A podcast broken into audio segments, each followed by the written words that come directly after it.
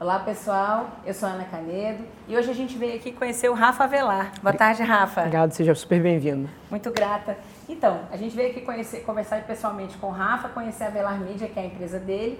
E o Rafa foi um dos empresários mais citados por vocês aí na ação que a gente fez, perguntando quem é do mundo dos negócios que inspira vocês. É, o Rafa é um jovem empresário aqui do Rio de Janeiro, tem 27 anos, é formado em economia e trabalhou uns dois anos no mercado financeiro.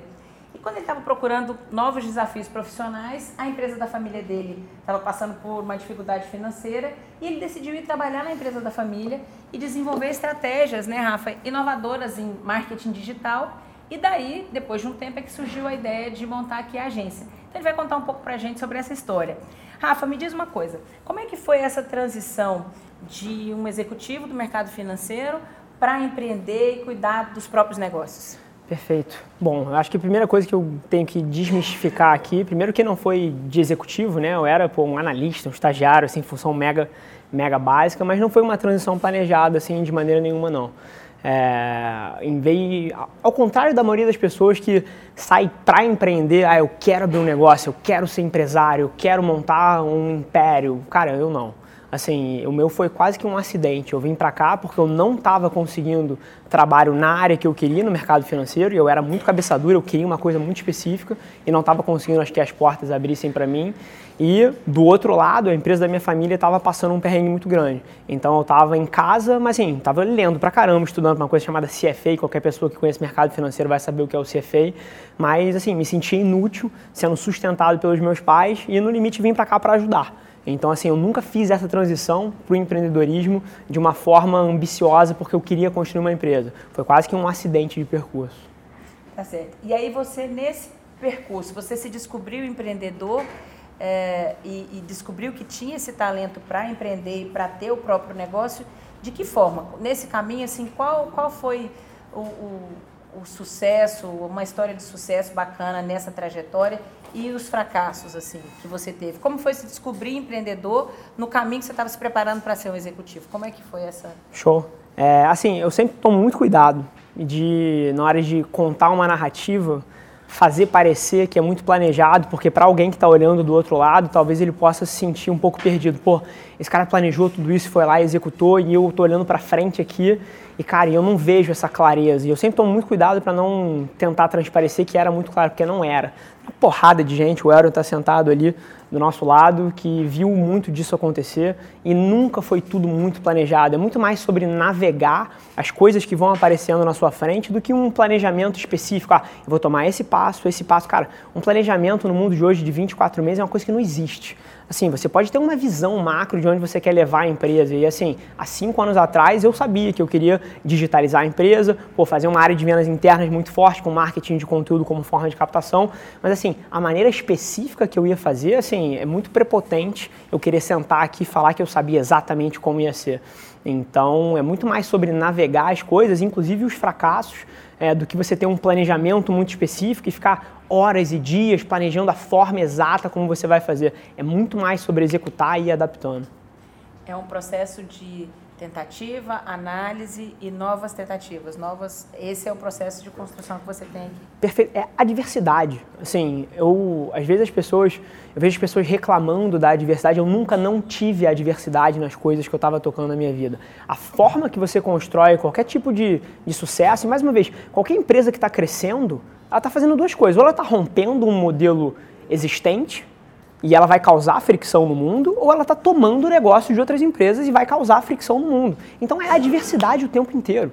Então, não só é fracassos e vitórias, como é o mundo te dando muitos feedbacks, assim, que no limite você não gostaria de estar tá ouvindo.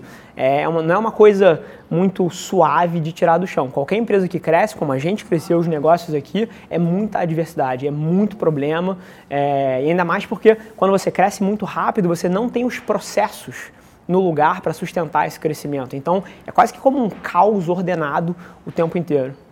E esse empreendedorismo que transforma, que transforma uma ideia num negócio, tira o negócio do chão, é, na sua opinião, no, no mundo que a gente está hoje, né, que é o, o, chamado mundo volátil, incerto, é, tudo as mudanças muito rápidas, que desafios extras que os jovens têm para fazer esse percurso, especialmente os jovens empreendedores que seguem a gente aqui nas mídias sociais do Sebrae? Show. Eu acho que o maior desafio que eles têm é, é também o maior aliado, que é a tecnologia. Assim, se você pensar 30 anos atrás, quando você tirava um negócio do chão, você podia ter certeza que o teu modelo de negócio ia durar 5 anos.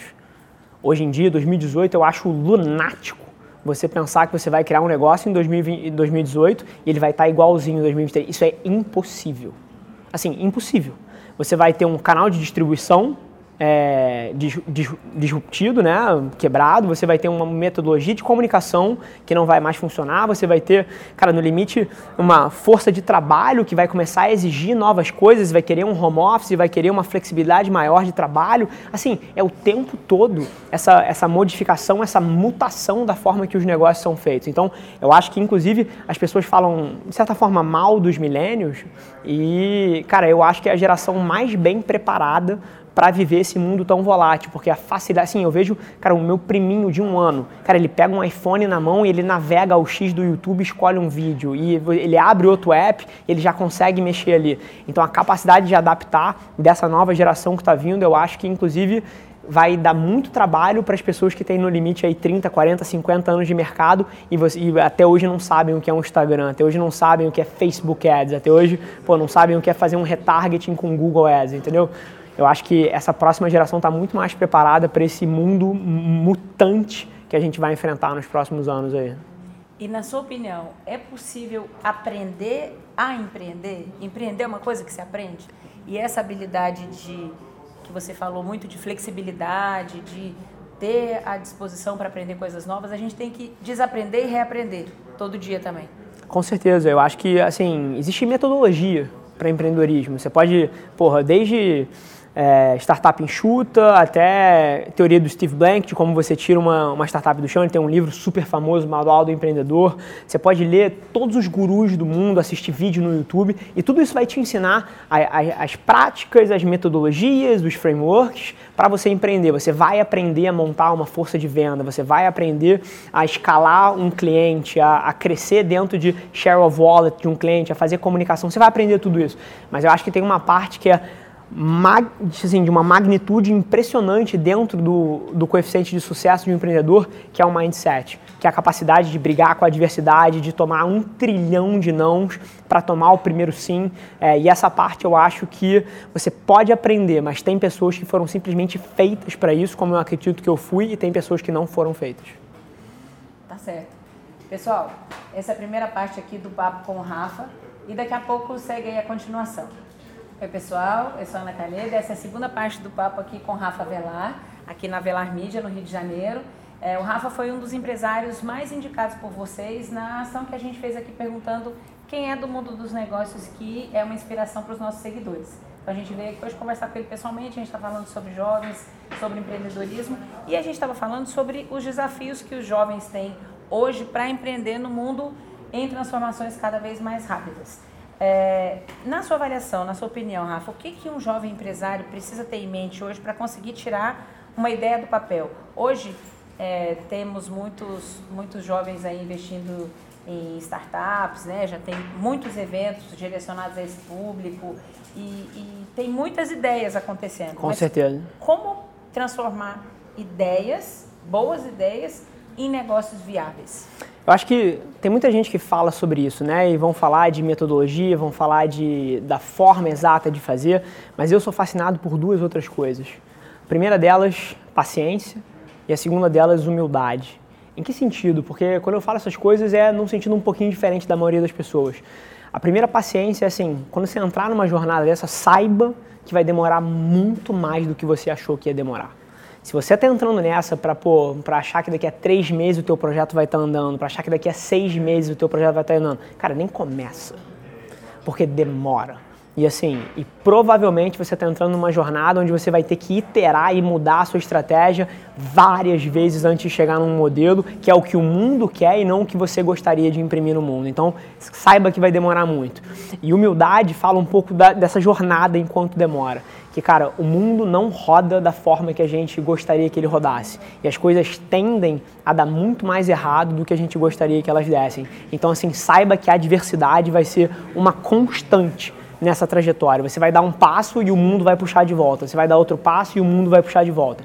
Então, quando eu digo humildade, é você todo dia que sair da cama, não sair torcendo para que as coisas acontecessem da forma que você gostaria, mas saia da cama sabendo que elas não vão acontecer e que mesmo assim você tem que continuar puxando. E está disposto a seguir. Sim. E por isso que é tão importante você estar tá entrando pelos motivos certos. Porque tem muita gente que entra pelo dinheiro, tem muita gente que entra pela fama, tem muita gente que entra porque é hype. E cara, se você está entrando por esses motivos, você não vai aguentar a pressão. Porque, por exemplo, para virar um final de semana igual a gente virou trabalhando aqui, cara, 48 horas direto, esse final, somando de sexta a domingo, eu dormi 6 horas. Eu dormi 3 horas de sexta para sábado e 3 horas de sábado para domingo. Cara, você só passa por isso se você gostar muito do que você está fazendo. E assim, a minha jornada não é um outlier. Essa é a cara de alguém que está tirando um negócio do chão. Então entre pelos motivos certos, porque senão você não vai aguentar a pressão. Rafa, você falou sobre adversidades e você me disse que está se preparando para escalar o Monte Everest, né? Em 2020. É, que desafio é, é maior? Tirar uma empresa do chão, do papel, ou se preparar para chegar no ponto mais alto do, do, planeta? Existe um paralelo? Existe, com certeza. Assim, eu acho que o paralelo perfeito entre as duas situações é que nas duas você precisa executar numa meta que é de extremo longo prazo, todos os dias da sua vida no micro delas. Então, por exemplo, subir o Everest é uma meta que, bacana, subir o Everest parece uma coisa só, que está lá dois, três anos, quando eu comecei estava quatro anos na frente. Mas a maneira que você sobe o Everest é todos os dias, comendo direito, se preocupando com a sua cabeça, eu medito, pratico outras coisas, se preocupando com o seu treinamento todos os dias. Assim, dois mil dias executando as mesmas coisas todos os dias, religiosamente, com foco, com determinação, sem mimimi. E tirar um negócio do chão é igual. A maneira que você tira um business do chão é exatamente igual. Você tem uma meta de longo prazo, que é o que você quer construir, e você precisa executar no micro dela todos os dias é, assim, o lugar que você chega é só um, um, resultado do que você faz todos os dias. Então, o, seja um Everest, seja um negócio, seja um Ironman, seja qualquer meta de longo prazo, o paralelo é que todas elas, você para chegar lá, precisa executar no micro dela todos os dias. É igualzinho. E a gente está falando de, de, planejamento e de trajetória de empreendedores. É, como é que você vê o fracasso versus a vitória no caminho de quem empreende? Assim, para quem acompanha o Sebrae, é dono de, de um pequeno negócio, está pensando em empreender, é, o que, que, é importante ter em mente e como, como se preparar para esse futuro é, incerto e, e, cheio de adversidades? O que, que a gente pode deixar de mensagem? Show. Assim, eu acho que fracasso é uma constante. Então, a gente estava até debatendo isso ali atrás há um, há um, tempinho, assim, fracasso é uma constante. Eu fracasso todos os dias. Acabei de demitir um funcionário na sexta-feira. Para um líder, isso é um fracasso. Isso é a minha incapacidade de ter feito aquela pessoa enxergar o nosso sonho e entregar um resultado. Eu falhei. Assim, não foi ele que falou, eu falhei em inspirar ele. Até porque tudo que acontece aqui, no limite, é culpa minha, culpa de quem está no topo.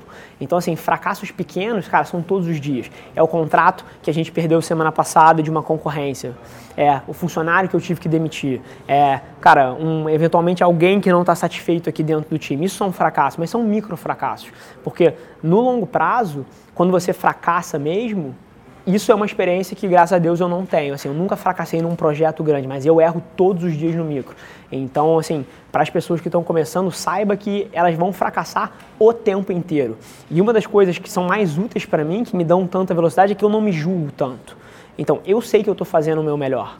Então, assim, isso é bom o suficiente. Eu acredito muito numa teoria que é você fazer o seu melhor com o que você tem, aonde você está. Então, todas as vezes que eu estou cumprindo essas três coisas, eu estou satisfeito comigo mesmo e eu aceito que eu não sou perfeito, que eu estou numa trajetória de evolução e eu sei que eu vou errar no micro. Mas eu estou muito mais preocupado em não errar em grande escala e preocupando no limite em não me julgar pelos erros da execução, porque eu sei que eles estão aí e não tem como eles não acontecerem. E assim, a gente está aqui na Semana do Cliente, né? Com uma série de ações e de conteúdos especiais para a Semana do Cliente. E aí eu quero te perguntar de que forma que você acredita que essas novas tecnologias que a gente falou, essa, esse mundo em constante transformação e as no, consequentemente as novas formas de se comunicar, é, de consumir até, é, de que forma que você acredita que isso tudo transforma a relação dos consumidores com as marcas e dos, dos clientes com as empresas? De que forma? Perfeito. Eu acho que assim, de todas as perguntas que você fez, essa é a que eu sou mais apaixonado. Eu acredito profundamente que a partir do momento que isso aqui apareceu, isso aqui rachou o mundo em dois. E por que, que eu digo que isso transformou, e aí vem da sua pergunta, transformou a relação das pessoas com as marcas? Pelo seguinte motivo. Até 20 anos atrás, só produzia mídia, só produzia conteúdo, só fazia comunicação as marcas e as redes de mídia. Só. A partir do advento disso daqui, que é hoje em dia o controle remoto da nossa sociedade, os indivíduos passaram a ser criadores de conteúdo. Então, hoje em dia, quando uma marca põe a comunicação dela para fora, quando um dos nossos clientes põe a comunicação deles para fora, eles não estão só competindo com o competidor deles. Eles competem com a minha foto, competem com a foto do João, competem com a sua foto, competem com a foto de um gatinho fofo fazendo um negócio, competem com a Anitta fazendo o quadradinho. Então as marcas estão num ecossistema de mídia que deixou de ser controlado, elas competem com conteúdo que no limite é muito mais interessante do que a, a campanha institucional dela. Então as marcas que querem vencer nesse ecossistema, elas precisam adaptar a comunicação delas e várias delas estão tendo uma dificuldade monstruosa em fazer isso.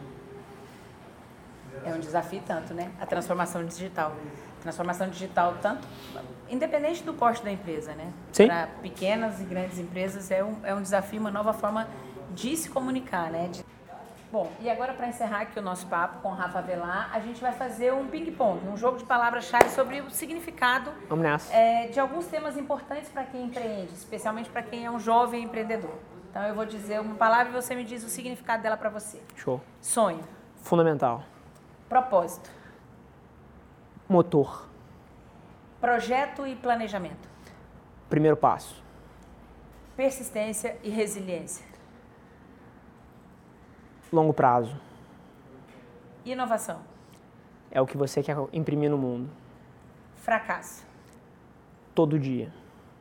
Realização. Sucesso. Pessoal, então é isso. É, o Rafa foi um dos, dos, nomes mais indicados por vocês aí na ação que a gente fez, perguntando quem do mundo dos negócios é uma inspiração.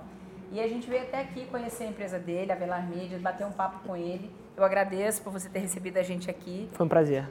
E todo mundo fica de olho aí que na Semana do Cliente, né, que a gente está tendo vários conteúdos aqui especiais para vocês. Ainda vem muita novidade por aí. Continuem acompanhando. Se vocês tiverem alguma pergunta para mandar para o Rafa, deixa aqui nos comentários, tá bom?